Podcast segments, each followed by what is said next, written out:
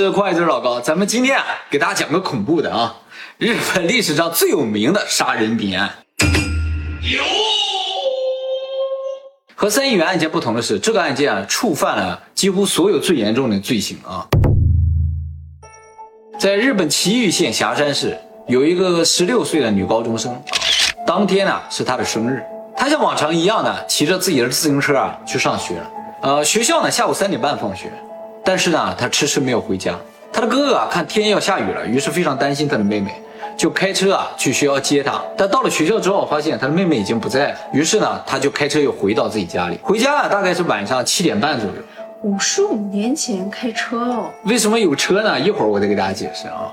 那他开车回家之后，把车停好了。发现他妹妹的自行车啊停在仓库里，下了车之后往屋里走，但是在进门的时候发现门缝上夹着一封信，他把这个信拿起来之后打开，发现里边有他妹妹的学生证，而且呢他发现这是一封恐吓信啊！我上次发那个三亿元的影片之后，我发现咱频道里有很多的这个小柯南呢，今天啊考验你们的时候到了啊，大家注意听了，这恐吓信很重要啊。那么这恐吓信上说了，说如果你们还珍惜你们的女儿的话，就五月二号晚上十二点。让一个女人带着二十万日元到佐野屋的门这个地方去，我朋友呢会开车去取钱啊，晚一分钟你们家的女儿就没有命了。如果我朋友没有按时回来，哎，你你们就到那个西武公园的湖里去找你们家女儿去吧啊。如果我朋友按时回来了，哎，我会在一个小时之内把你们家女儿送回去。哎，呃，再重复一遍。不要报警，也不要告诉任何人。如果去取钱的时候有其他人在场，你们家女儿就死定了。这个信啊就是这样写的啊，一字不差。哎，但是用日文的，我给大家翻译的啊，就是嗯，全部都差，全部都差。看到恐吓信以后啊，呃，这个哥哥和父亲啊，就立马就报警。白重复了。对啊，他信上写不要报警，他们当时就立马就报警啊。报警了之后，警察也高度重视，立马就以绑架案立案。在此呢，我们要介绍一下这个被害人的这个家庭环境和背景啊。这个被害人家姓中田，是当地霞山市一户非常有钱的人家。哦。哎，他家呢有六个孩子，这个他家母亲呢早年去世了，大姐呢也出嫁了，所以当时家中只有一个老父亲。和五个孩子啊，被绑架的这个女儿啊，是他家的老四，而且我刚才也说了，他家有有车嘛，在那个年代有车啊不简单，自行车都很贵。对对对，警察看了这个绑架信之后啊，就得出以下推测：佐野屋这个地方其实是一个小的杂货店，在当地啊还还是蛮有名的，但是呢，他这个杂货店没有看板，所以不是当地人不知道他叫佐野。那既然这个人提到了佐野屋，他一定是当地人。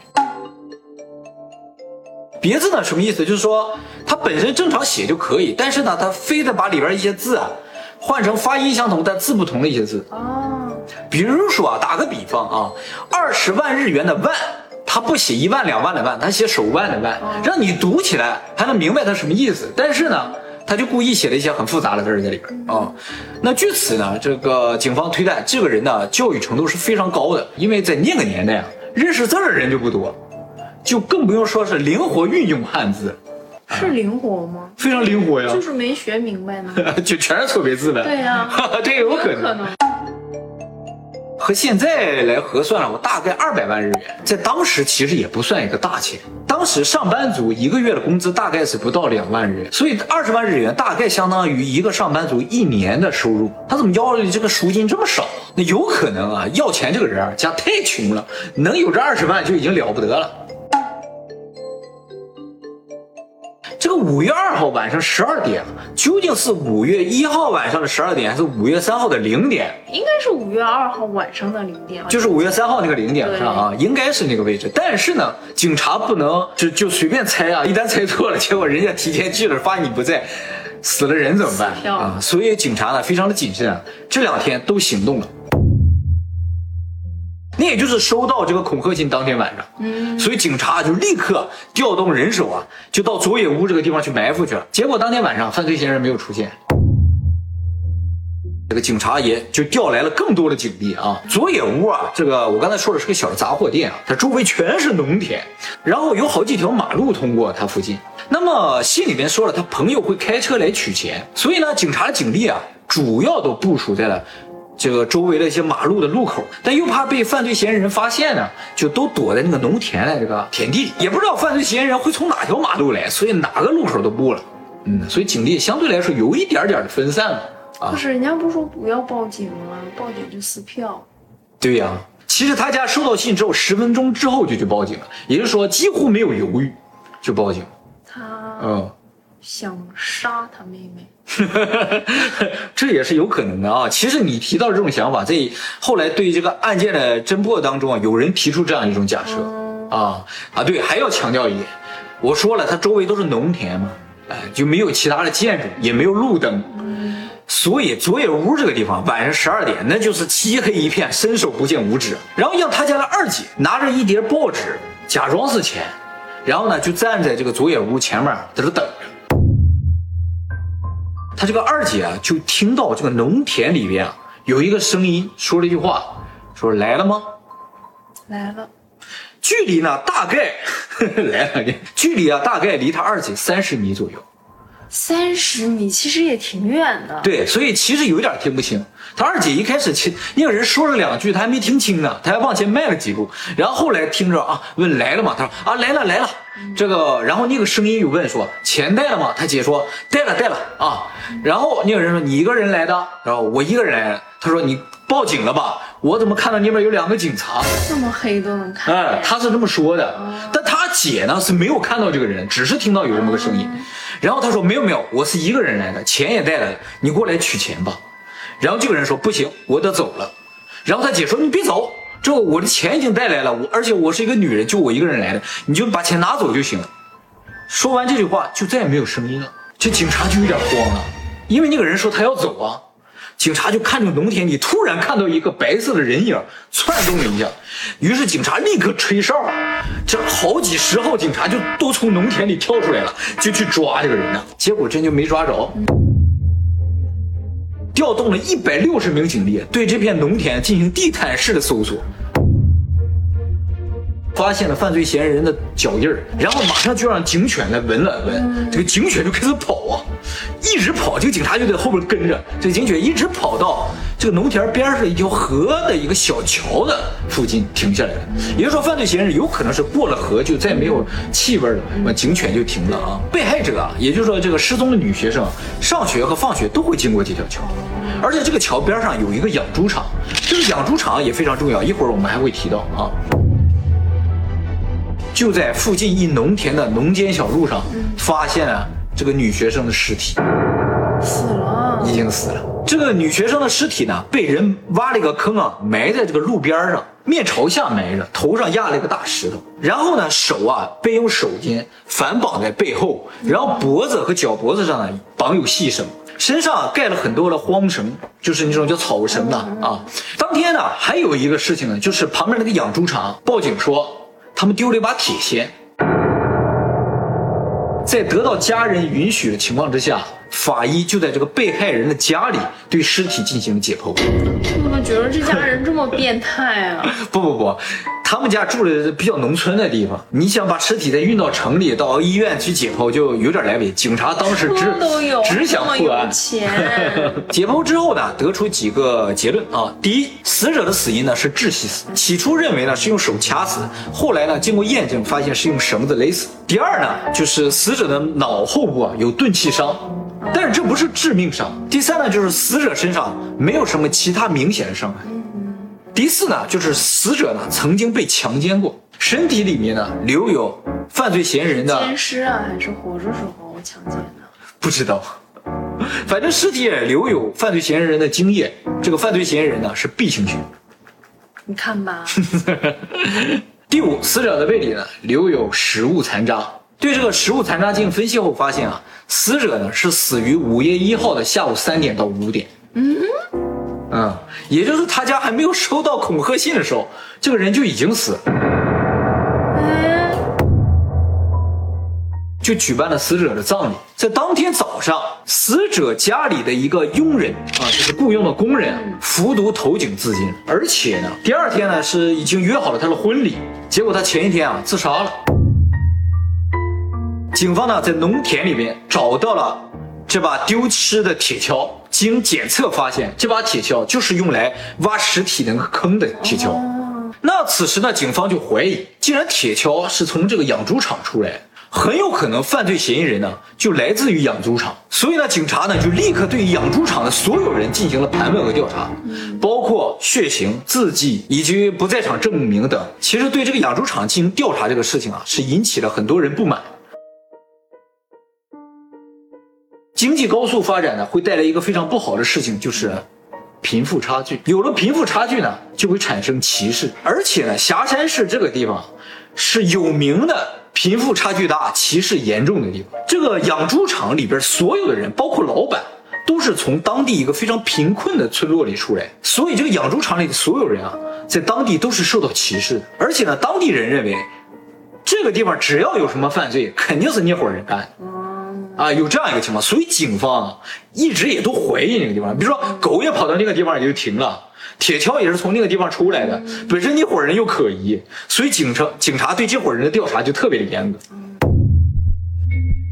警方宣称他们抓到了犯罪嫌疑人，这个人呢叫石川一雄，现在还活着，已经八十岁了啊。他当年被抓的时候呢，是以打架斗殴的罪名被抓的。嗯，抓到警局去之后呢，审问的内容却不是打架斗殴，嗯，而是问他跟这个案子有没有关系。他就坚称我跟这个案子是一点没关系，我确实打架斗殴了。这个石川一雄啊，曾经在这个养猪场工作过，嗯，而且呢，也是从那个贫困的部落里出来的，嗯，也就是说他是受歧视的人的一个。他始终坚称自己没有杀人。他突然说。好吧，我承认是我干。根据他的招供呢，警察在他家里找到了疑似被害人的钢笔，在农田里找到了疑似被害人的手表，有了证物物证，也有他的供述。于是，在一审的时候，石川一雄被判处死刑。但是呢，到二审的时候啊，他突然当庭翻供，他说我没有杀过人，嗯，我上一次自己承认杀人啊，是警察逼我说的。于是呢，在二审，也就是最终审的时候，给他改判了无期。他出狱了之后，也几乎每天都上法院门前去抗议，说自己是被冤枉。这个案子的整个过程啊，大概就是这样。那么接下来给大家分析这个案件的疑点。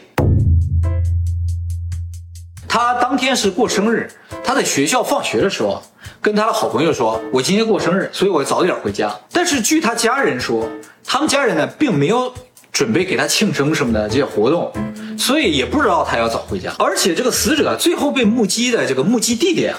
并不是在他回家的路上，而是在他回家的路上的反方向。他站在路边，他好像在等人。男朋友？他没有男朋友。家里不知道呗，十六岁了呢。嗯，很有可能啊啊！但是呢，始终这个案件从始至终这个男朋友没有出现过啊。就是犯人呀。所以呢，有人猜测被害人和嫌犯呢有可能是认识的。对呀，男朋友啊。嗯，对呀，也是通了。而且呢，有可能不是强奸。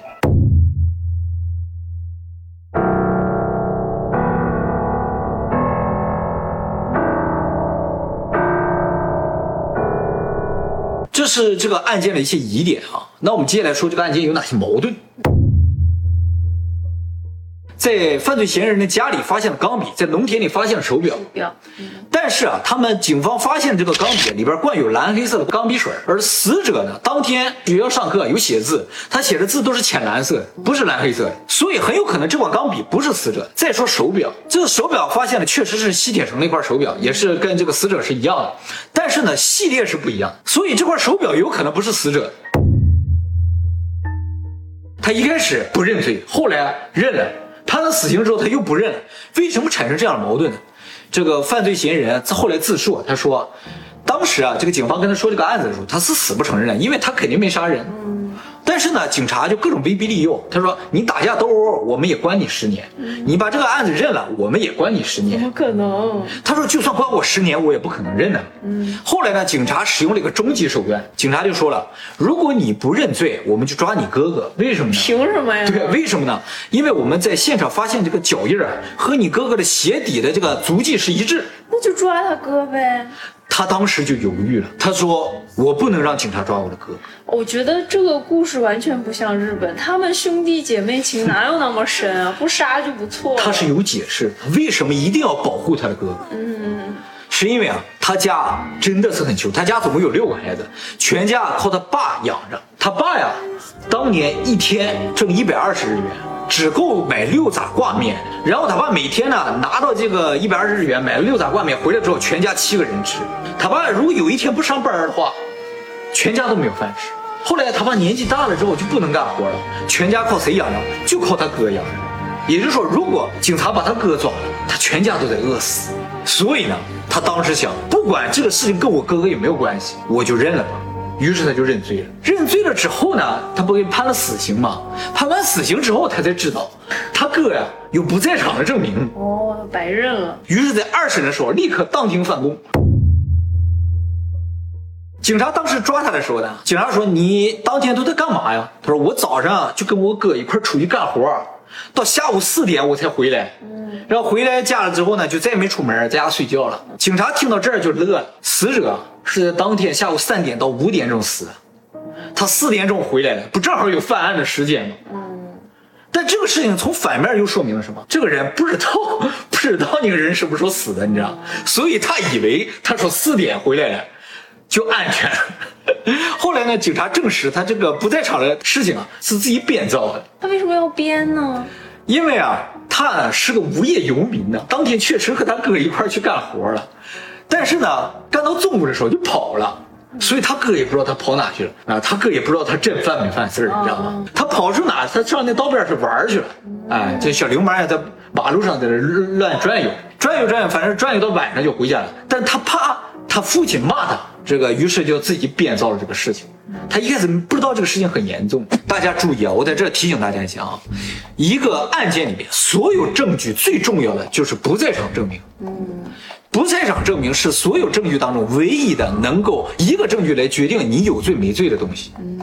大家如果有一天被人冤枉抓到警局去说你杀了人，你不用解释。说你你爸是谁呀？我有多少钱呢？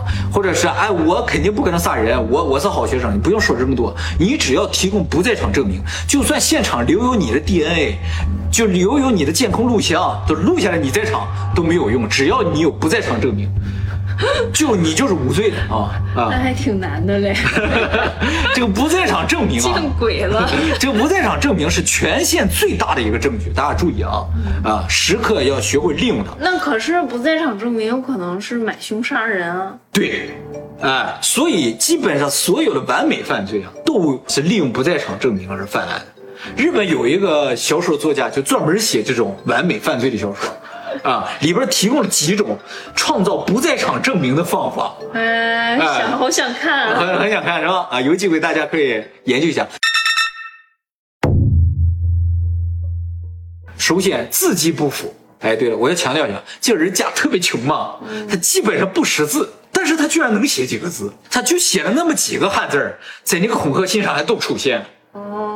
哦，他就认识那么几个汉字所以这也造成对他极为不利。但字字迹是不符的，找了这个字迹鉴定专家都说这绝对不是一个人写的。还有字可以写下来让别人复写一份吧？